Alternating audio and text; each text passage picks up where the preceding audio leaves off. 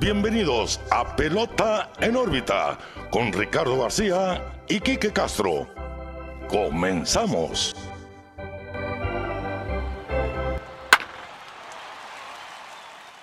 Hola, ¿qué tal? Bienvenidos a un episodio más de Pelota en órbita. Los saluda como siempre su amigo Ricardo García, acompañado de su amigo y mi amigo Quique Castro. Como siempre, Quique, platícanos cómo estás. Muy bien, Ricardo. Una semana más de pelota en órbita. Tenemos mucho que hablar. Eh, semana 3 de la temporada corta de Grandes Ligas, con varias historias. Eh, pero antes de comenzar, Ricardo, primero que nada quisiera pues eh, decirle a los que nos escuchan, pues que nos sigan en nuestras redes sociales, Pelota en órbita, Facebook, Instagram, Twitter. También estamos en YouTube, donde estamos subiendo pues esta videollamada que estamos teniendo a distancia, pues por la contingencia que estamos viviendo en estos momentos. Así que Facebook, Instagram, Twitter y YouTube como Pelota en órbita. Así es, estamos en todas partes, así que asegúrense de seguirnos, suscribirse. En todas partes nos pueden encontrar como Pelota en órbita para ver nuestro contenido y estar al tanto de los episodios que sacamos semana con semana. Y Kike, pues una semana controversial la pasada del episodio de los de los no castigados, esta un poco menos, pero también tuvo de lo suyo, tuvo su drama, sus puntos ahí polémicos. Por ejemplo, lo que acaba de pasar con los Atléticos y los Astros, que más tarde lo vamos a comentar. Y dentro de las noticias interesantes, que estuvo esa jornada de Detroit con cuatro cuadrangulares en cinco bateadores. Hablando pues de una temporada típica, los Tigers que se esperaba eh, que tuvieran una mala participación porque han sido de los peores récords de las grandes ligas en las dos últimas temporadas, no han sido pues precisamente ese equipo malo en los primeros 13 juegos que han tenido. Y este juego pues fue una clara demostración de que son un rival digno para cualquiera de los otros 29 equipos. Y pues es que Nico Goodrum se fue para la calle, Miguel Cabrera se fue para la calle, después se fue CJ Cron y después Heimer Candelario contra picheos todos de Derek Holland, del ya experimentado Derek Holland, Kike. ¿Cómo ves tú el equipo de Detroit? ¿Qué te parece? Estamos hablando cinco bateadores, solamente un out lo separó de que se fueran para la calle cuatro diferentes jugadores. Pues mira, un equipo de Detroit que pues no da mucho de qué hablar últimamente. Yo creo que Miguel Cabrera es lo único que, que da de hablar de, en ese equipo, porque pues es un jugador leyenda y sigue apilando sus números para el Salón de la Fama. Y se siente bien, ¿no? Ver este, este tipo de cosas en este tipo de equipos que no, uno no da ni un peso por ellos, ¿no? Que, que dice, ¿qué pueden hacer los Tigres ahora? Ahora un equipo desarmado. Recordemos que en su momento fue un equipo muy fuerte, liderado pues por Miguel Cabrera en aquel año que ganó la triple, corona, pero ahora ese equipo se desmanteló por completo, ya no está David Price, ya no está Marcel Scherzer, ya no está Céspedes, ya cada quien está en su equipo diferente, pero queda Miguel Cabrera y me da gusto, ¿no? Ver este tipo de, de hazañas en el campo. Eh, Miguel Cabrera, pues como siempre, ¿no? Ni parece que se va a ir la pelota con la facilidad que le pega y esa fuerza. La verdad, un detalle muy bonito que de ver eh, en un equipo, pues que la verdad no nos va a dar mucho de qué hablar este año. Bueno, eh, muy probablemente eso es lo que pensamos, que no nos van a dar de qué hablar. Pero la semana pasada estábamos hablando de que la central la, de la americana iba a estar bastante peleada, sobre todo entre Cleveland y Minnesota, tirando ahí también en la mezcla a los Chicago White Sox. Pero los Tigres de Detroit piensan diferente, Kike, y de hecho están en el segundo lugar de esa división, solamente eh, detrás de los mellizos, ¿no? De Minnesota, y están solamente a medio juego, récord de 8 y 5, lo que pues sí pudiera ser una de las, de las organizaciones que se ve afectada para bien por una temporada corta. Claro. Y pues aprovechar ese ímpetu, aprovechar el vuelo que llevan de una racha, sobre todo, pues en una temporada que decimos que va a tener 16 equipos en la postemporada. Así que no hay que descartar a esos Tigres de Detroit, que sí es cierto, quizá en cuestión de jugadores no es el equipo más atractivo hoy en día, cuando veíamos pues que tenían al mejor pitcher y al mejor bateador, cuando hablamos pues de Verlander y Miguel Cabrera. Hoy quizás su mejor bateador siga siendo Miguel Cabrera, aunque viene de una pésima temporada en cuestiones para una leyenda, ¿no? A lo que él está acostumbrado.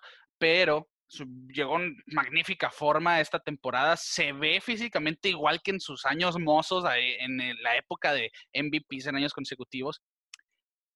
Y los Tigres, pues de Detroit han hecho lo posible ahí para estar en la mezcla también de esa división. Veremos si le es suficiente Quique o no. Yo, pues sinceramente, le voy a dejar el beneficio de la duda. Yo siento también que los Tigres de Detroit ni siquiera entran a la conversación de esa división o siquiera de un comodín. Pero bueno, el béisbol está lleno de sorpresas y uno nunca sabe lo que puede suceder. Entre otra de. Sí, dime. Bueno, eh, es que el nombre de Miguel Cabrera, quieras o no, pesa.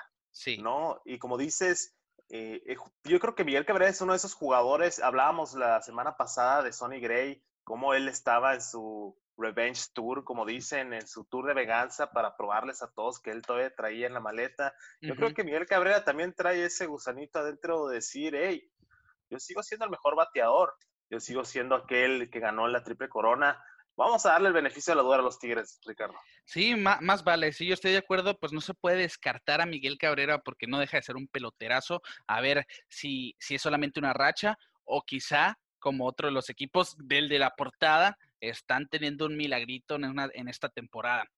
Una historia eh, menos complicada ha sido pues la de Aaron George.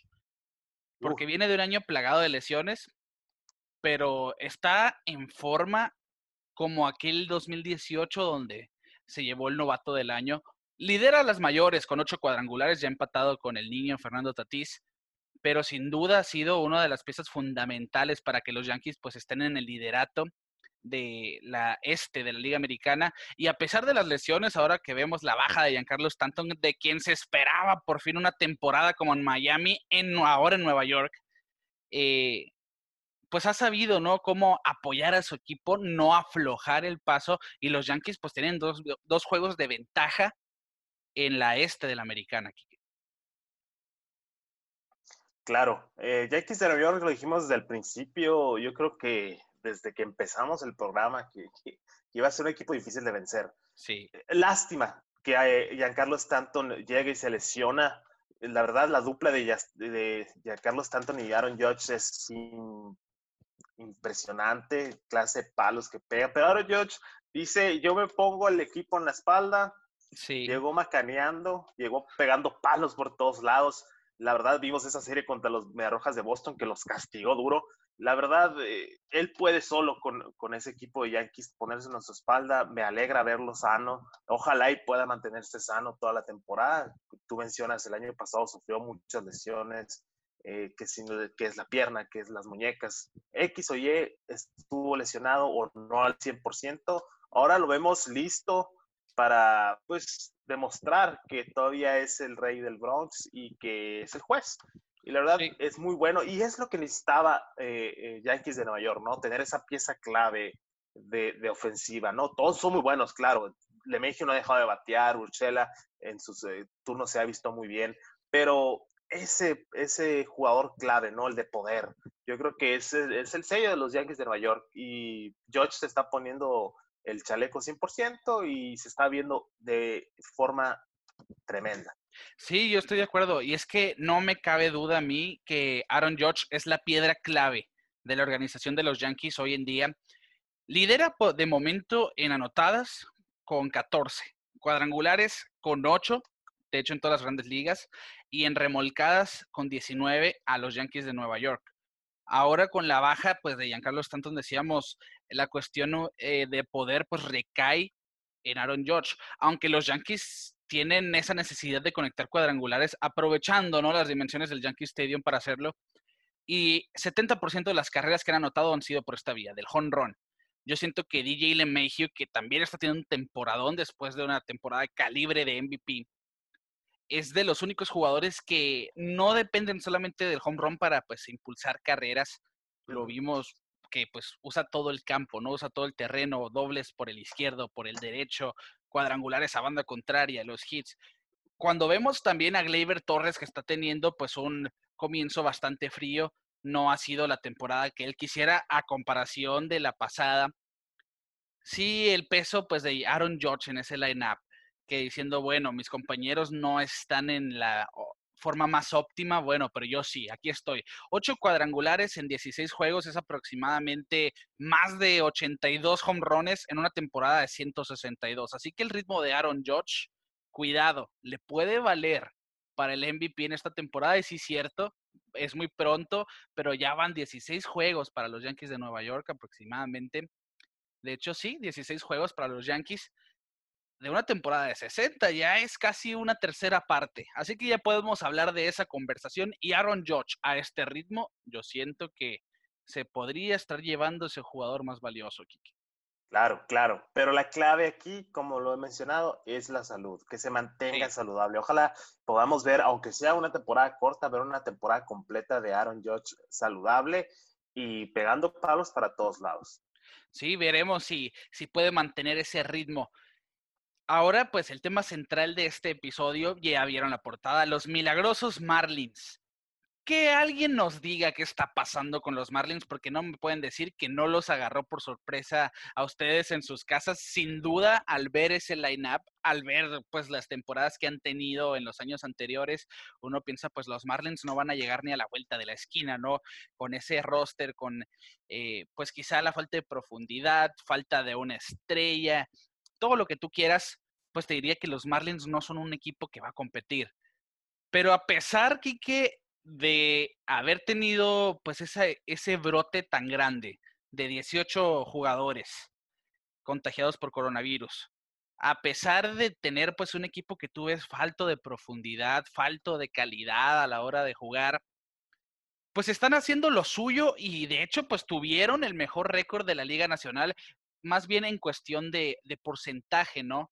Y ahora, pues aprovechando quizás, si tú quieres, el ímpetu de sus jugadores jóvenes, de los jugadores que están llegando, como el caso, yo creo que Jesús Aguilar ha sido pues pieza más que clave en, en lo que refiere a, al éxito de Miami. Pues se han mantenido, ¿no? Ahí en los primeros lugares de la división este de, de, de la Liga Nacional. De hecho, están a medio juego por encima de los Bravos de Atlanta. Tienen como cinco juegos menos. Seis juegos menos tienen, de hecho. Pero sin duda han sido una sorpresa, Kike. ¿Cómo ves tú a los Marlins de Miami? Sin mencionar a todo lo que falta, ¿no? Porque sí, cierto, tienen una temporada que para ellos va a ser agitada. Por esa primera semana pues, perdida van a tener dobles jornadas en el futuro pero de momento, pues 10 juegos donde han demostrado que los Marlins pueden competir.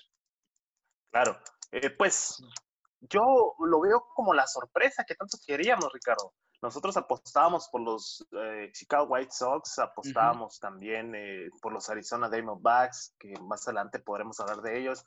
Pero llega Marlins y a ti a mí nos toma por sorpresa. Eh, en una temporada corta que lo hemos mencionado mil y un veces, es hablar ya en playoffs desde ahorita. Ya, ya los equipos ya se, van, se van sesgando quién va a pasar a playoffs y quién no. Y Marlins trae el ritmo de pasar a playoffs. No tanto eh, por los números, sí, le faltan, le faltan juegos, eso es claro, pero no, no demerita lo que están haciendo los Marlins en este momento, Derek Jeter y esa directiva están haciendo todo lo posible porque el equipo sea competitivo, se agradece, la verdad, con John Mattingly como su, como su manager, después de haber visto esa generación de superestrellas, ¿no? Giancarlo Stanton, Yelich, Osuna, el fallecido José Fernández, Real Muto, que ya no están, ya no son parte de la organización, y ver esa sangre joven, ¿no? Esa sangre eh, lista para para la pelota, con la mano de Jesús Aguilar, como tú mencionas, y Francisco Cervelli, dos jugadores ya establecidos, veteranos, con experiencia en postemporada. Ayuda 100% a los jóvenes esto, eh, eh, la presencia de estas personas en el Clubhouse. La verdad, una sorpresa, pues milagrosa, ¿no? Como decimos en el título del, del programa, y agradable, agradable porque lo hemos mencionado todo el tiempo desde que se anunció que iba a arrancar la temporada, que esta temporada iba a estar llena de sorpresas, que iba a haber historias extrañas, que íbamos a ver cosas que nunca habíamos visto. Y yo creo que este comienzo de Marlins es algo eh, refrescante para las grandes ligas.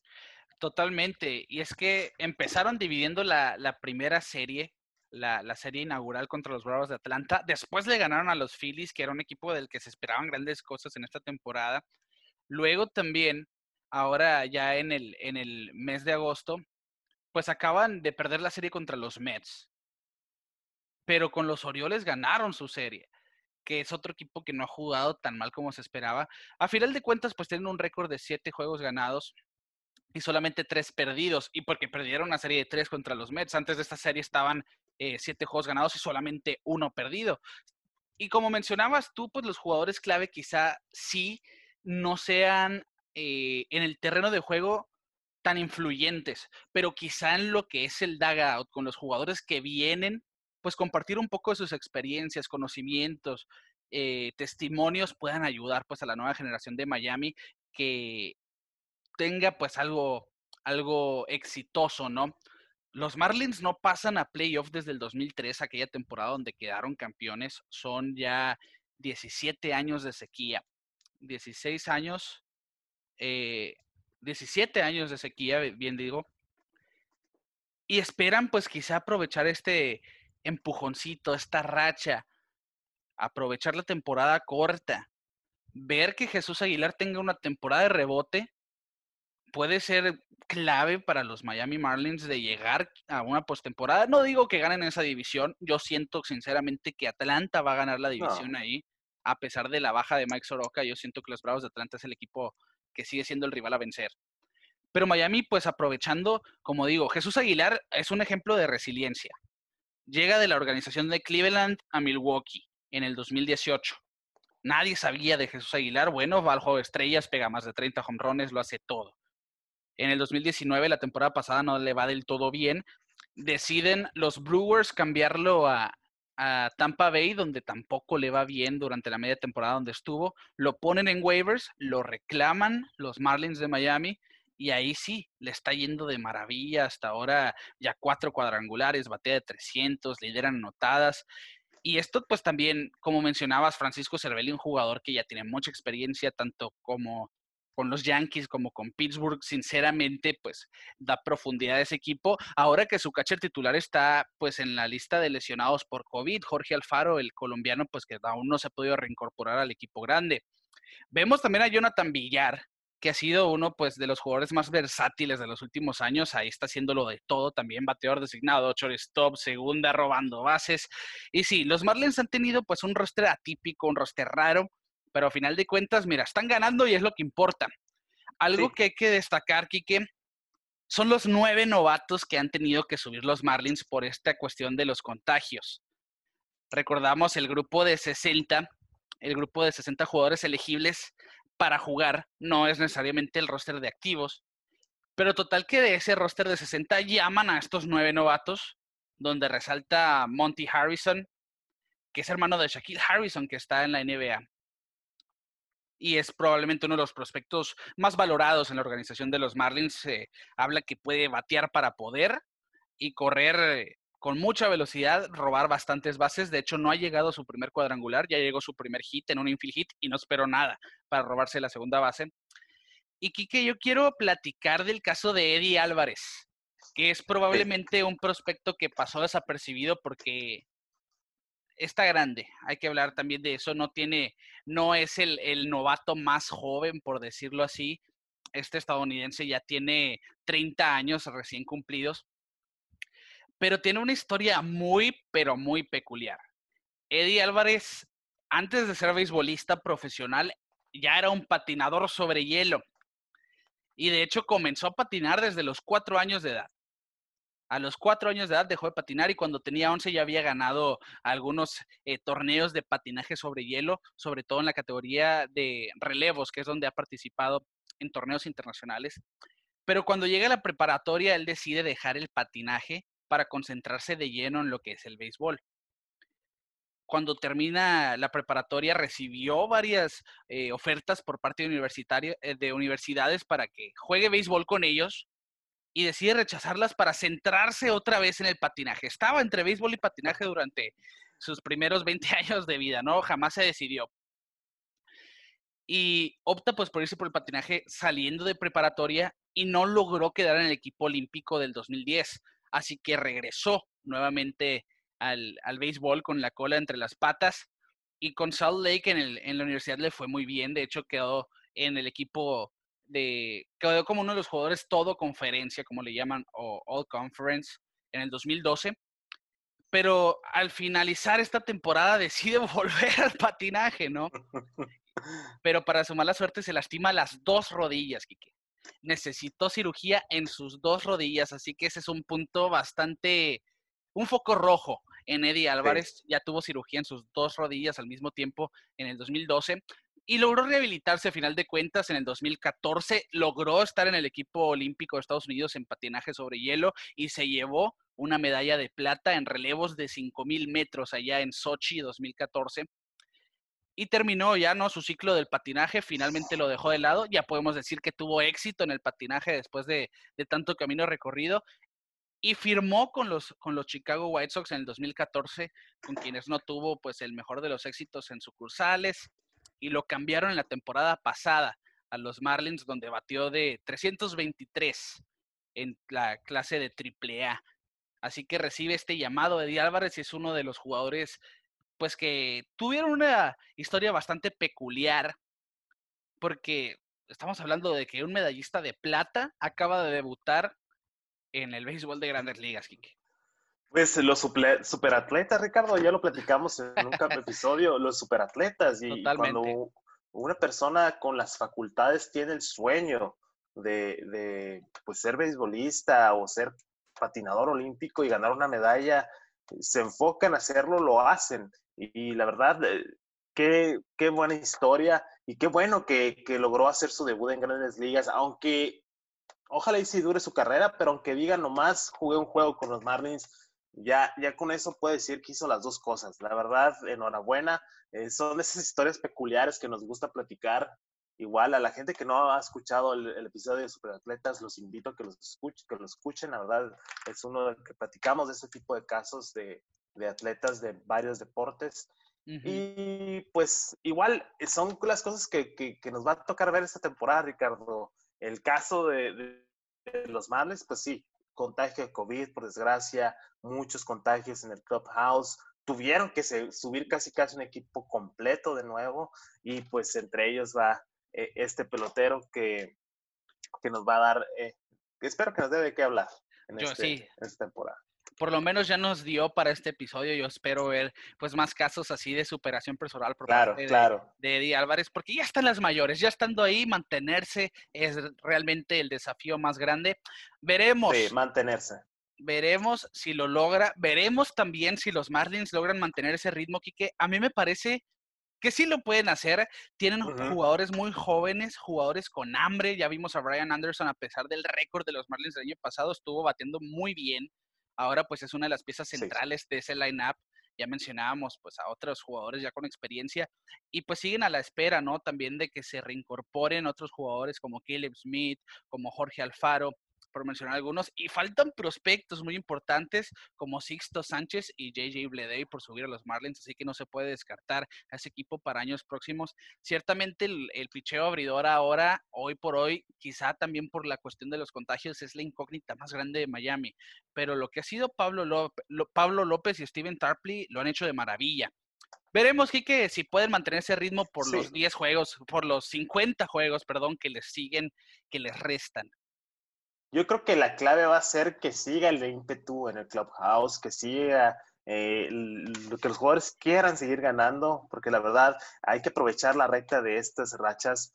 Y también eh, sería, mm, pues eh, yo creo que el, el, punto ahora para los Marlins es llegar a playoffs, ¿no? Sí. como decías tú, no creemos que vayan a ganar la Serie Mundial como lo han hecho en los dos años que han tocado el playoff, pero yo creo que con llegar a playoffs y darle esa experiencia de playoffs a los jugadores jóvenes les va a servir mucho para el futuro.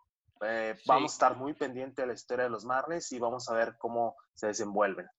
Veremos si pueden terminar con ese milagro. Entonces, hasta eso, Kike, que los Marlins han llegado a playoffs solamente en dos ocasiones, pero en ambas se han llevado la Serie Mundial, así que ese equipo no ha dejado de se ser. Han llevado la Serie ¿eh?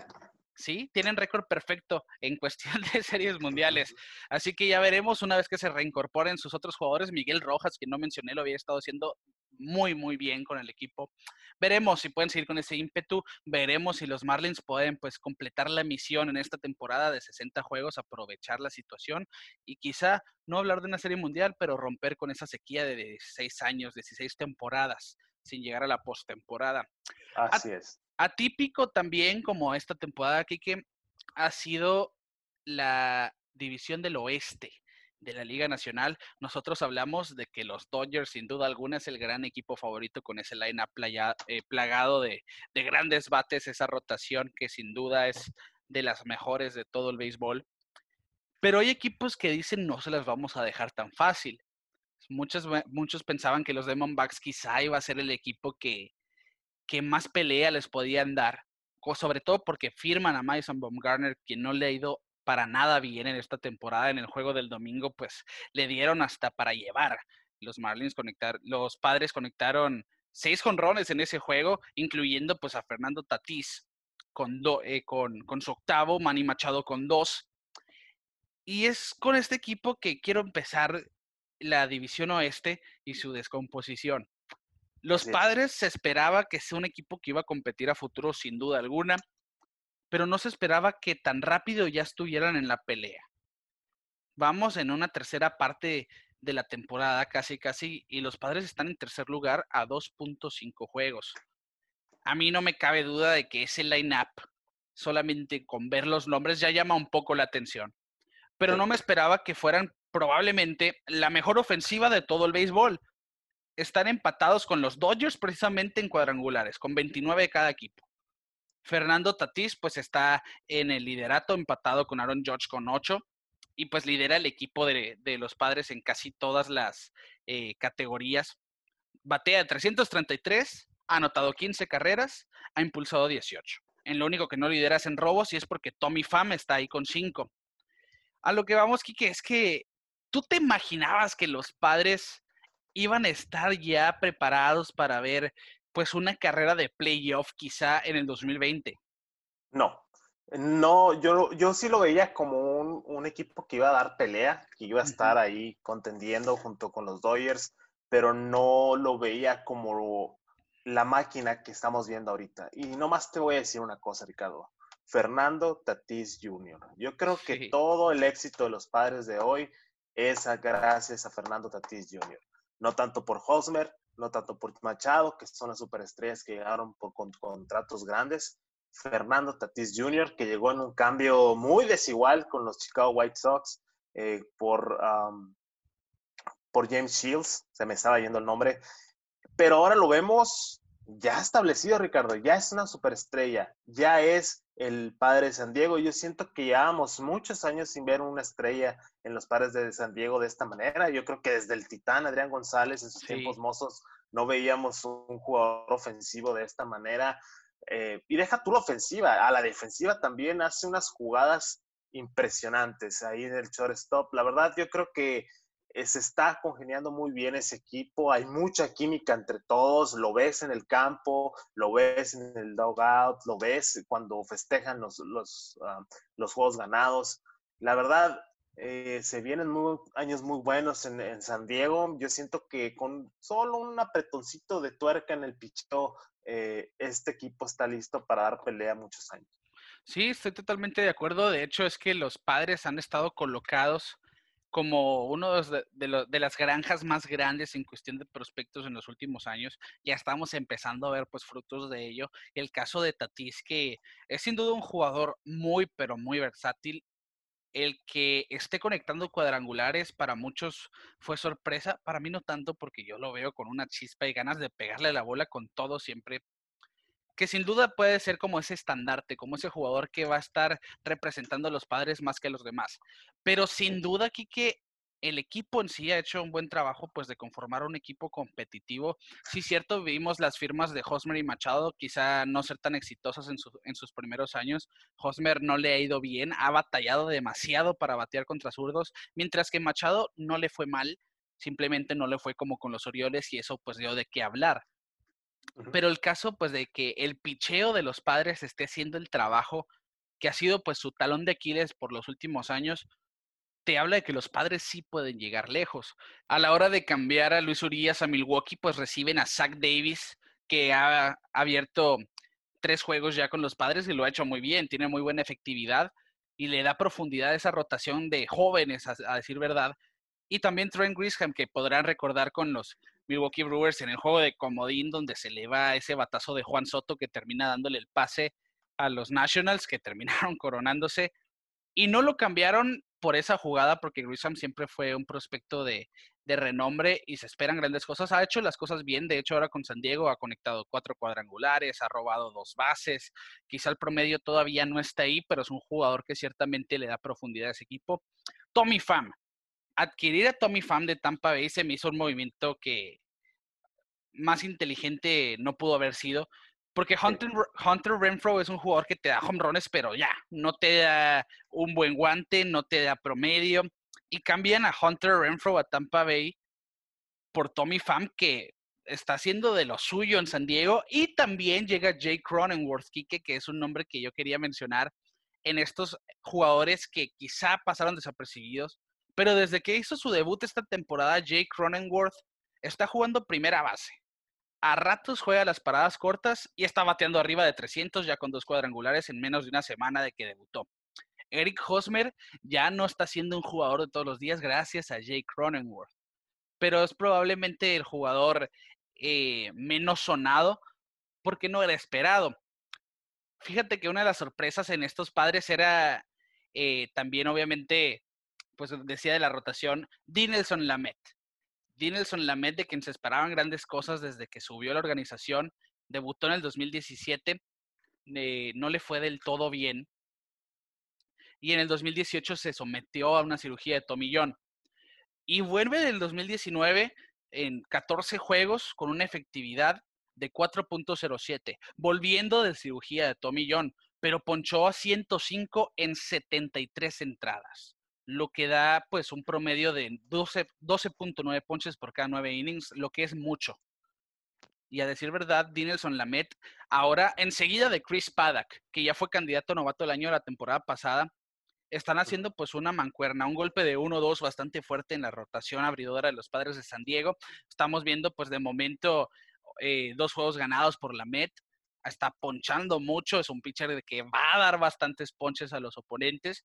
Y todavía falta aquí que estamos hablando del presente, pues de esa rotación que, que estamos viendo ya. A Chris Paddock, Dinelson Lamet, Zach Davis, que quizá es de los menos importantes ahí. Luis Patiño ya subió el colombiano de 20 años que está tirando 100 millas como relevista, pero va a ser abridor. Y falta el llamado de Mackenzie Gore, que es el prospecto de picheo más importante de la MLB. Así que si ya estamos viendo que pues un equipo que compite por parte de San Diego con ese line-up que pasaba desapercibido y ahora es una de las alineaciones más importantes del MLB. Y con el talento que sigue, no es de sorprenderse que los padres van a estar compitiendo por los próximos años. Así es, yo creo que ya es momento que ese proyecto de Padres de San Diego que empezó cuando firman a Eric Hosmer, una firma que todos nos quedamos, ¿qué va a estar haciendo Eric Hosmer en, en, San Diego? Un equipo que en, su, en ese momento pues no daban nada de qué hablar. Eh, llega con esa firma, luego firman a Machado, luego llega Fernando Tatís. Yo creo que ya, ya es momento de, de cosechar todo el fruto de ese trabajo de la directiva y pues espero, espero que, que den pelea, esta más pelea esta temporada, porque pelea están dando desde ahorita. Sí, totalmente. Y de hecho en el relevo, pues Kirby Yates no empezó del todo bien, pero fue el mejor cerrador de la temporada pasada, así que se espera un rebote.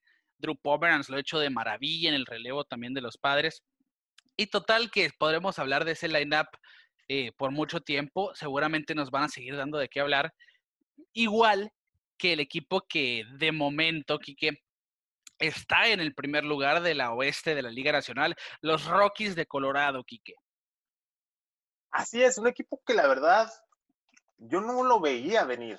Yo no pensé que Colorado iba a estar en la posición en la que está ahorita, primer lugar. La verdad, me, cae de sorpresa 100%, pero pues tiene sus méritos, ¿no? Tiene muy buenos jugadores, Trevor Story, eh, tienen a Murphy en primera base ahí que, se ha visto muy bien. Tiene a Nolan Arenado en tercera, pues ya sabemos qué clase de calidad de jugadores. sí. Entonces, eh, el talento está ahí, ¿no? Hay, hay jugadores talentosos en, en, la escuadra de Colorado, pero nunca pensamos que iba a estar en la pelea y menos que iba a estar en primer lugar arriba de los Dodgers. La verdad, eh, es algo que me, que me, deja sin palabras. Son, es algo que, que no lo veía venir de, por ningún lado y la verdad, pues como te he dicho muchas veces, eh, son las historias que agradan, ¿no? Esas sorpresitas del béisbol que uno, nosotros lo dijimos, ¿no? Que, que los Dodgers iban a ser el equipo que iba a arrasar con la nacional y pues se está viendo un poquito, no lento, pero pues algo está pasando ahí, que Colorado está en primer lugar. Sí, es que el talón de Aquiles de los Rockies también siempre fue el picheo. En esa división precisamente solamente los Dodgers habían lucido un buen picheo y quizá los gigantes de San Francisco, pues en esos 2010 es que les dio tres series mundiales, ¿no? Pero los Rockies de Colorado ahora están viendo su lineup que siempre ha hecho bastantes carreras y gozando pues en estas primeras dos semanas de una buena rotación abridora. No podemos hablar de victorias sin picheo. Y Germán Márquez lo ha hecho de maravilla. También lo ha hecho muy bien Kyle Freeland. Pueden recordar a Kyle Freeland por esa temporada del 2018 donde él tuvo la pelota en el juego de comodín. Y en el 2019 no le fue nada bien después de haber gozado de un excelente 2018. De hecho, Kyle Freeland en el 2019 yo creo que tuvo eh, una de las peores temporadas para cualquier pitcher, tuvo una efectividad de arriba de 7 y bajó y subió a las mayores, ¿no? Pues ahora rebota, ¿eh? Hasta, hasta ahora ha ganado dos de sus tres aperturas, no ha perdido de momento, con una efectividad de 2.41 y ha ponchado a 11 en 18 entradas. Así que Kyle Freeland, Germán Márquez y también el venezolano Antonio Sensatela lo han hecho de maravilla y de mantener no pichando para eh, juegos completos, no pichando quizá puros juegos de muchos ponches, pero dando juegos de calidad, salidas que no permitan tanto a la oposición a anotarles mucho, que tengan salidas que simplemente mantengan a los Rockies cerquita en el score, pueden pues aprovechar, ¿no? Para seguir con esta racha y que no sea solamente una racha, sino una buena temporada. Ya sabemos de ese line-up que, que desde que estás viendo que Charlie Blackmon es el primer bat de ese equipo, vienen carreras. No se puede hablar de, una alineación de los Rockies que no te va a dar un juego ofensivo. Porque si algo tienen es eso. Charlie Blackmon, seguido de Daniel Murphy, que pues con los Mets hizo y deshizo en aquella temporada del, del 2015. Y de hecho está bateando de maravilla, 364. Charlie Blackmon, de hecho, batea de 458 hasta ahora hablamos al principio de esta temporada de que se pueden ver promedios de 400 al, final la al finalizar la temporada. Bueno, Blackmon en un tercio de ella, 458 de promedio. Cuidado, hay que mantenerle el ojo ahí. Trevor Story, que es probablemente el mejor shortstop ofensivo, lo está haciendo, pues de nuevo, cinco cuadrangulares, él lidera a los Rockies. Y cuando hablamos de los Rockies, uno piensa en Nolan Arenado eh, instantáneamente, pero ha sido probablemente uno de los maderos más callados de esta alineación, lo que te habla de que el line-up está haciendo su trabajo. Cuando uno se apaga, los otros se prenden y eso te habla pues de un equipo que está gozando pues de un buen tiempo. Sí, claro. La verdad, pues uno espera que el caballo responda siempre, pero no siempre es el caso, que es algo que también estamos viendo en esta temporada, que muchos jugadores clave de varios equipos están empezando muy fríos en el caso de Colorado, pues Arenado no se ha visto, pues como nos tiene acostumbrados, y se, y se ve pues la armonía del equipo y cómo hace clic el line-up, ¿no? Que ok, nuestro caballo no está rindiendo el 100%, respondemos los demás. Del hay uno y del 1 al 9. Estamos respondiendo y es lo que tiene a Colorado arriba, Ricardo. La verdad, me tiene sorprendido eh, este equipo que te lo juro, yo daba más por Arizona yo también. por Colorado. Sí. pero bueno, la verdad es una sorpresa muy agradable. Espero que igual como los Marlins mantengan su ritmo y pues en una de esas se llevan esa división que ha estado dominada por los Dodgers. Bueno, eh, no, no se puede descartar, ¿no? Ciertamente a ningún equipo, pero los Rockies hoy en día estamos solamente viendo pues su inicio, si te habla de que le pueden sacar un susto a los Dodgers, que yo sinceramente pues lo veo muy difícil, de momento pues sí. Sí, sí. Pero el manager Bot Black está haciendo su trabajo, tienen armonía su equipo, Matt Kemp está bateando ahí también, así que veremos si, si los Rockies pueden pues dar una más grande sorpresa de lo que se está viendo en estos instantes. Una, Kike, de las noticias que sí ciertamente fueron negativas, probablemente la más triste de la semana.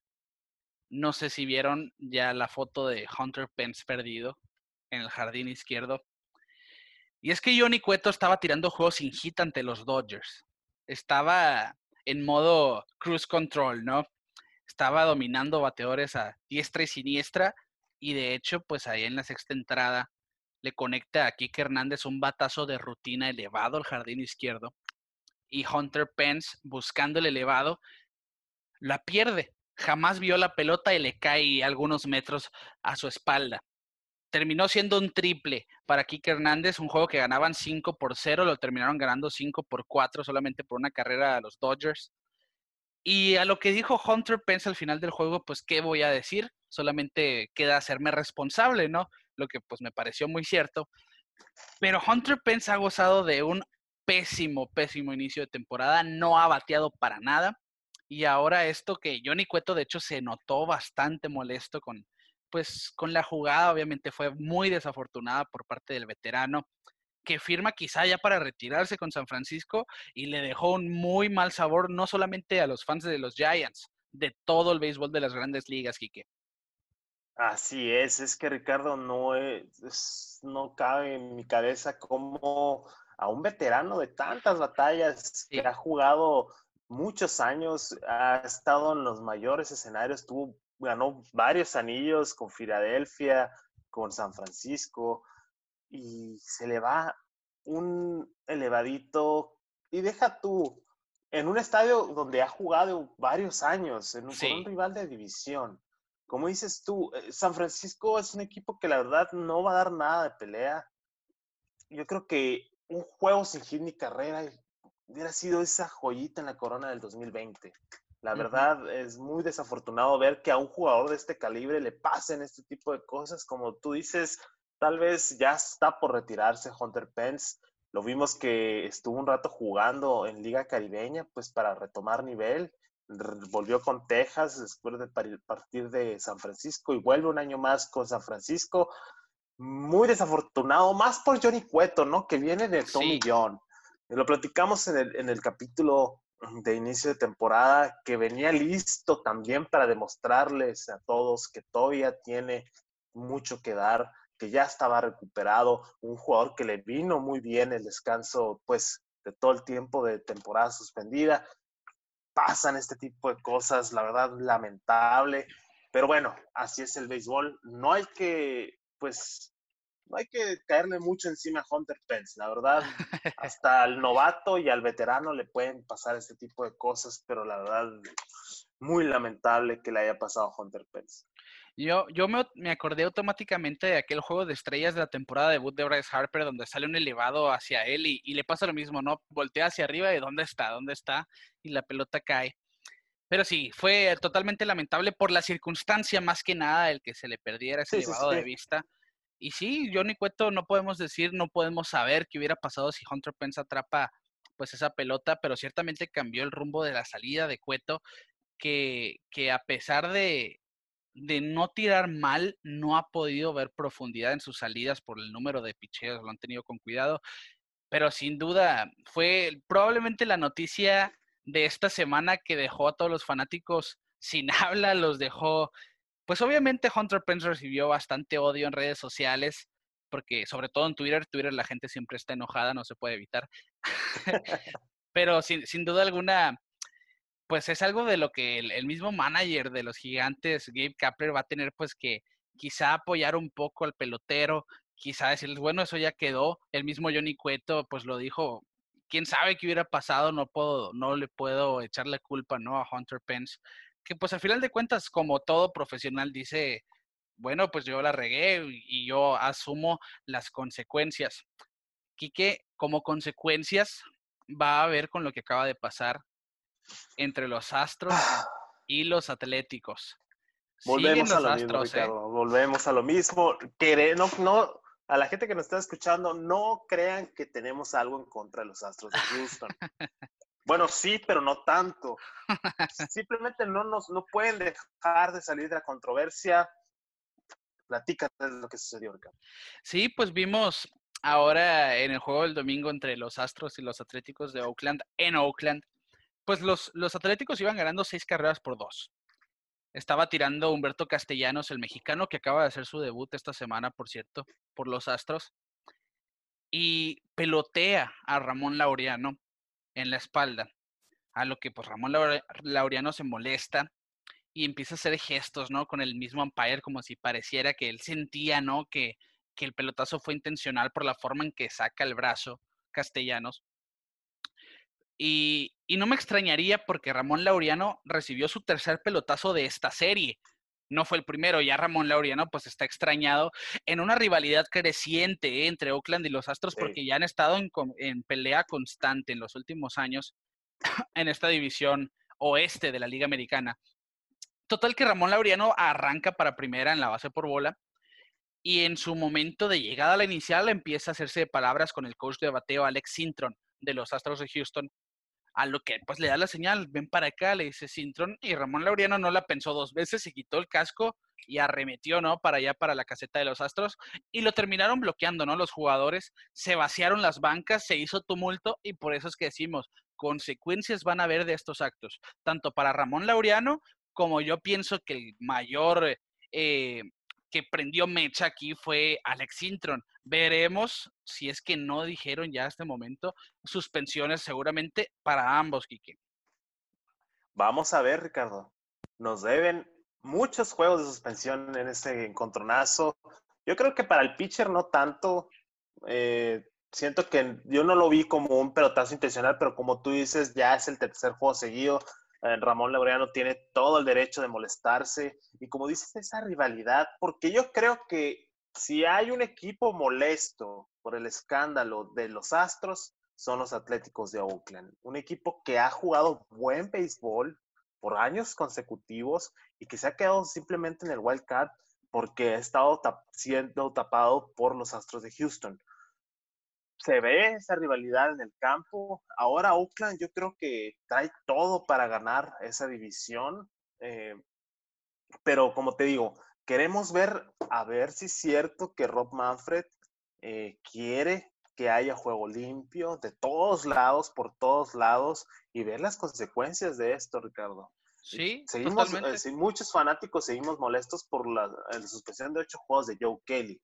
Queremos ver si va a haber una sanción igual una sanción mayor por este encuentro. No tanto por el hecho que sean los Astros de Houston, sino por el hecho de que, hey, se rompieron todos los protocolos de seguridad en esta pelea. Exactamente. para empezar con eso. Desde que, desde que Laureliano empieza a alegar con el umpire, ya está roto todo el protocolo porque uno no tenía su máscara y lo tenía de frente.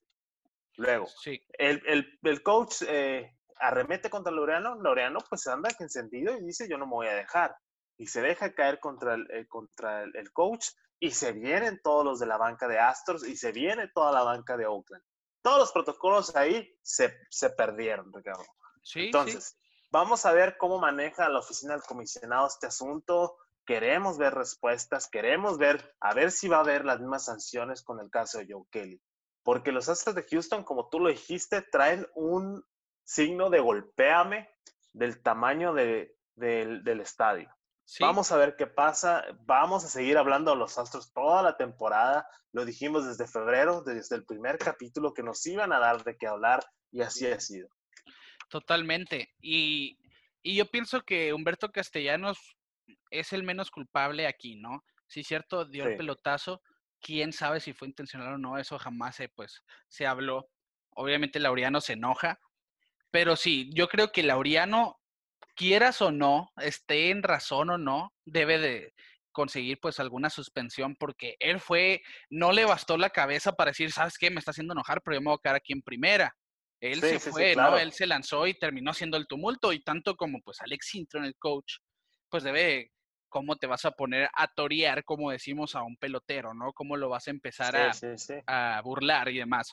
Y veremos cómo reacciona la directiva, veremos de que del lado de quién se pone la balanza. Yo pienso que si Alex Intron no consigue una suspensión severa por parte de Rob Manfred, pues estamos hablando, oye, ya no pueden dejar de seguir siendo los no castigados, ¿no? Tienen que seguir siendo castigados como debe de ser y ya no, no simplemente pues omitirlo, no es para menores en esta temporada pues que tiene sus, sus prevenciones, tiene sus cuidados, hay que tener pues esas reglas estrictas que ya se está viendo un poquito, ¿no? Claro. Los Astros han batallado, ¿eh? Los Astros han batallado hasta con eso, Quique. Sí, sí. Y mira, te iba a decir, eh, a mi pensar, yo creo que el coach debería tener la mayor sanción en este encuentro. Por el simple hecho de que ya queda en segundo plano el pelotazo, Ricardo. Sí. Ya el pelotazo, se te olvida el pelotazo en el momento de que el coach le dice, vente. Ah, pues me vengo, dice Laureano, no me voy a dejar, voy a remeto. No estoy diciendo que estuvo bien, la verdad, como decimos, se están rompiendo todos los protocolos. Pero bueno, vamos a ver qué pasa. Y como dices, los astros están batallando, Ricardo. Sí, a decir verdad, pues están pasando tiempos difíciles. Ve tú a saber si tenga que ver, pues obviamente el estrés de que todos los equipos los tienen en la mira, la fanaticada y la prensa los tienen en la mira, pero los Astros no están gozando de una buena, de una buena temporada hasta ahora. Récord de 6 y 9. Están en el tercer lugar de su división. Decíamos, pues los Atléticos de Oakland y sus nueve ganados en fila los tienen ahí en primer lugar con récord de 12 y 4, el mejor récord de las grandes ligas. Y a decir verdad, se está viendo pues cómo los jugadores no le están pasando para nada bien ni siquiera en el terreno de juego. Vimos a José Altuve en el juego del sábado pues tener uno de los peores juegos de su carrera, tres errores en jugadas rutinarias en el cuadro. De hecho, tampoco agarró un tiro del catcher para intento de robo y, se nota, ¿no? No ha podido ni batear, no ha podido filtear y no es el único. Yo creo que Carlos Correa es el único que está bateando de momento. Alex Breckman tampoco le ha ido del todo bien. Y se puede, se puede pensar, ¿no? Obviamente la gente, ah, no, está, no es la misma si no están robando señas. No por defenderlos, pero son peloteros que tienen muy buen nivel. Siempre lo tuvieron Carlos Correa, José Altuve antes de ese incidente del robo de señas. Alex Breckman siempre fue un prospectazo y ahora pues están, quiero yo atribuirle a esto de que ha sido un mal comienzo. Ciertamente la baja de Justin Verlander fue uno de los golpes más fuertes a este equipo que pues ya habían eh, visto la partida de Gary Cole a los Yankees. Zach Greinke ha sido uno de los puntos rescatables y el novato César Javier que lo ha hecho de maravilla. Pero a decir verdad, pues ver ocho novatos de picheo te habla de esto. Falta de profundidad, por lesiones y demás. Lance McCullers también estaba buscando pues un regreso, no le está yendo del todo bien. Y en eso podemos resumir, ¿no? Los Astros están batallando, Kike. Sí, y, yo creo que dejando ese pensamiento de que, ah, es que ya no están robando señas, que puede ser que también los afecte pero se les nota simplemente en sus expresiones corporales, Ricardo. No se ven cómodos jugando. En ese juego que mencionas tú, que tuve, tuvo como tres eh, errores de jugadas fáciles, rutinarias para un guante de oro que es Altuve. Se le nota la frustración. Yo creo que él fue uno de los más afectados de todo este escándalo eh, moralmente, ¿no? Sí sintió él que defraudó a mucha gente y lo dijo, lo expresó muchas veces. Eh, pero se les nota físicamente en su modo de jugar que no están a gusto, que pues que sienten la mirada de todos. Todos estamos esperando a que fallen y están fallando. Le está dando a la gente de qué hablar, eh, decir, ya no son jugadores buenos por no robar señas. Al final de cuentas, Ricardo, son jugadores de grandes ligas y por algo están ahí. Quieras o no, eh, sabiendo las señas, si no le sabes pegar a la pelota, no le vas a pegar. O sea, no, no, no, tampoco no estoy defendiendo a los Astros de Houston, pero también está ese lado, ¿no? Que son jugadores buenos, son jugadores de calidad, por algo están ahí, pero hay algo que no les está haciendo clic. Y como dices tú, perdieron a Justin Verlander por lesión, le perdieron a Gary Cole por, por agencia libre, tal vez ya no sea el equipo que era eh, el año pasado o el año que quedó campeón, pero hay algo en los Astros, no se están jugando un buen béisbol y se está viendo pues cómo cae ese, ese equipo que pues pensábamos que tenía mucho que dar. La verdad es muy triste todo esto que está pasando con los Astros. No te estoy diciendo que pobrecitos y que ojalá y jueguen mejor. No, no, no. Tienen merecido por lo que hicieron pero también uno se queda, ah, no, no, es muy feo ver a, superestrellas caer de esta manera. Sí, y sobre todo cuando hablamos de un equipo que parecía que iba a ser la próxima dinastía de las grandes ligas y no, no ha sido así. Volteando la página aquí, que una de las historias más felices de esta temporada es uno de los puntos que nosotros ya veíamos venir al principio de que se cantó de que íbamos a tener una temporada en tiempos de COVID. Y esto pues ha sido los novatos en la MLB, Kike se hablaba de que los jóvenes y, los prospectos iban a tener oportunidades inmensas por las cuestiones de que los jugadores pueden optar eh, por salirse en la temporada, eso del grupo de 60 jugadores por equipo o jugadores con COVID que van a estar tiempo indefinido fuera y lo podrían aprovechar pues los novatos o, jugadores jóvenes. Y no ha sido la excepción, ¿eh? no ha sido lo contrario. No nos esperábamos la magnitud de esto en los primeros 16 juegos de la temporada. Hasta ahora ya son 19.771 jugadores en las ligas mayores y es porque han debutado 88 hasta el día de hoy, domingo que estamos grabando esto. El último fue Spencer Howard, el abridor de los Phillies, que no le fue del todo bien. Pero esto te habla, bueno, 16 juegos, 88 novatos, que la temporada pasada fueron alrededor de 240 en 162. Van 16 juegos y ya va una tercera parte de eso. Sí, eh, lo hemos dicho desde que se, iba a cantar Playboy, que íbamos a ver mucha sangre joven en el juego. Lo estamos viendo. Eh, las directivas están haciendo maroma y media para poder eh, tener sus equipos a flote. La verdad, al final de cuentas, va a ser muy desgastante el calendario. Se ve que vienen el doble juego de siete, doble juego de siete entradas se van a desgastar mucho los pitchers y es lo que más hemos visto, ¿no? Pitchers haciendo su debut en grandes ligas. Sí. Y, pues los, los, equipos están barajando sus rosters, están tratando de, de, mantenerse competitivos al 100% y están haciendo un buen trabajo. La verdad, eh, vamos a ver muchos que, se, que llegan para quedarse. La verdad, me da mucho gusto ver eh, cómo se va renovando eh, el, el juego y pues enhorabuena, ¿no? Para todos los que han debutado esta temporada. Sí, yo concuerdo totalmente contigo. Es muy padre ver a las nuevas generaciones y sobre todo llegar en estos tiempos porque te habla pues de ese esfuerzo y sacrificio que han eh, tenido que hacer. Y debutar sin fanáticos es algo que, que ciertamente se me hace triste, pero lo bueno que lo pueden ver por redes sociales y diferentes maneras en estos tiempos a, su ventaja, ¿no? El caso de Luis Robert por parte de los White Sox, yo siento que es el mejor prospecto que llegó a grandes ligas, es el prospecto que yo siento que se va a llevar el novato del año de la Liga Americana. Y uno que nos tomó por sorpresa fue de uno de los jugadores que ya habíamos mencionado que nos emocionan mucho, Joe Adele, de los, de los Angelinos ya tuvo su debut la semana pasada, no le ha ido para nada bien, hay que decirlo, pero solamente tiene 21 años, tiene cuatro juegos de experiencia y muy probablemente esa mesa gire en unos cuantos días. Ahora pues acabamos de ver esa jugada en jardín derecho con un batazo Nick Solak de los Rangers de Texas que pues hizo un José Canseco, la pelota le pega en el guante y se va de cuadrangular y pues le cae el odio encima en Twitter a Joe Adel por parte de los fanáticos de los Angels, pero oigan, 21 años, cuatro juegos apenas en las mayores. El nervio obviamente ahí está, pero con compañeros como Albert Pujols y Mike Trout, que ya se las saben de todas, todas en el gran show, va a conseguir su ruta, pero rapidito, Quique.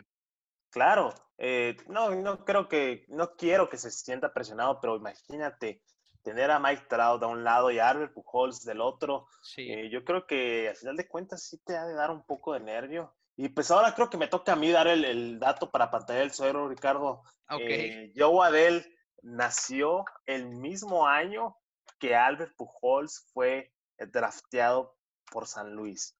La verdad, eh, eso te habla, uno, de todo el tiempo que ha estado en la liga Albert Pujols, una leyenda viviente que ya lo vemos en, su, en el ocaso de su carrera. Y dos, pues con la rapidez con la que subió. Eh, sí, Joe Adel.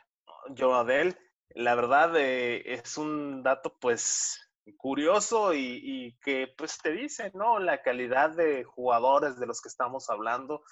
Y como te decía Ricardo, yo creo que pues eh, es, un, es un comienzo tranquilo. Es novato, 21 años. La verdad, yo creo que la presión de no tener eh, aficionados sirve para este tipo de jugadores, eh, sentirse como si estuvieran, entre comillas, en un estadio pequeño. La verdad, se vienen años buenos de Joe Adel, no hay presión, no hay prisas, poco a poco se va a ir desarrollando. Y hay que, ver también a futuro ya cómo reaccionan esos jugadores que no han tenido la experiencia de tener a más de 30 mil aficionados por estadio, ¿no? Porque en las, en las ligas menores no tienen esas capacidades. Ya veremos también cómo lo toman, si, si le ganan a ese nervio, ¿no? De jugar con afición. Y sí, ahí está el dato. Entonces dijo el Quique que Pujols fue drafteado en el 99, Joe Adel de 21 años fue drafteado en el, eh, fue nacido en el 99. Así que ahí lo tienen. Cuando uno ya estaba empezando su carrera profesional, el otro apenas estaba saliendo en el hospital. Quique, y es que decimos, son 88 novatos, prospectos esperados, otros no tanto. El caso, pues, de, de Humberto Castellanos con los Astros sí nos toma de sorpresa algunos. Víctor González con los Dodgers, Luis Patiño, que sí es uno de los prospectos de, más renombre con los padres, este colombiano de 20 años que topa las 100 millas. Uno de los puntos que a mí me ha gustado mucho ver es James Karinchak de los Indios de Cleveland.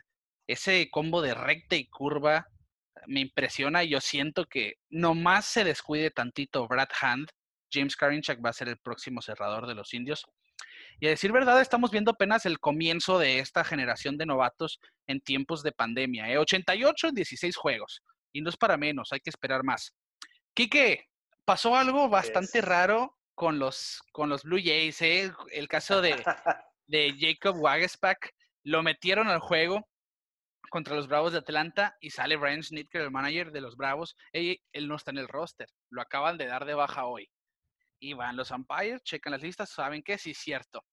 Y esto pues fue un momento vergonzoso para Charlie Montoyo, más que nadie, el manager que obviamente no tuvo pues la mejor de las comunicaciones con su directiva que le dijeron, oye, este jugador se fue al sitio alterno y no va a estar disponible para el juego de hoy. Hoy ya está activo Wagespack otra vez, pero en ese momento hasta el mismo Wagespack que se llevó la brea de la loma con él a la en la mano por, pues quizás si tú quieres llamarle vergüenza o frustración, pues fue un momento para todos bastante inadecuado, sobre todo para el equipo de los Blue Jays.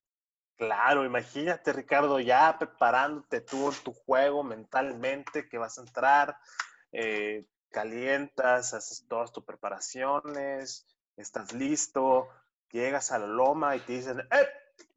atrás los fielders, tú no puedes jugar. Imagínate la vergüenza de ser, que puedes sentir en ese momento, que al final de cuentas no es su culpa, ¿no? Ya, como tú dices, falta de comunicación entre manager y directiva, o tal vez no le pasaron el memo, no sé. Eh, pero, como te digo, cosas curiosas que vamos a seguir viendo este año. Eh, no me había tocado ver eso.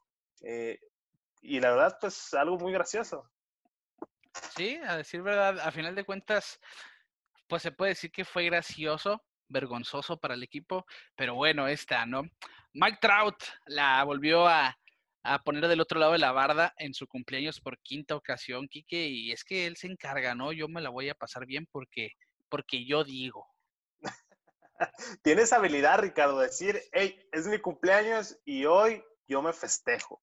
Y lo ha hecho los últimos años. Es el quinto run en su cumpleaños. No sé si lo hará consciente, Ricardo. La verdad, ojalá y sea algo que él se proponga porque ya estamos todos poniéndonos eh, eh, pendientes a ver si, si va a irse para la calle en su cumpleaños. Sí, sin duda alguna es uno de esos jugadores que tiene la capacidad, ¿no? De decir, yo la voy a sacar cuando yo quiero. Ahí está en su cumpleaños Mike Trout en su número 29, antes de los, su último veintitanto pues se va para la calle. Eh, una de las noticias, puntos ahí, yo creo que con esto vamos a cerrar, Quique, de, sobre todo de prevención.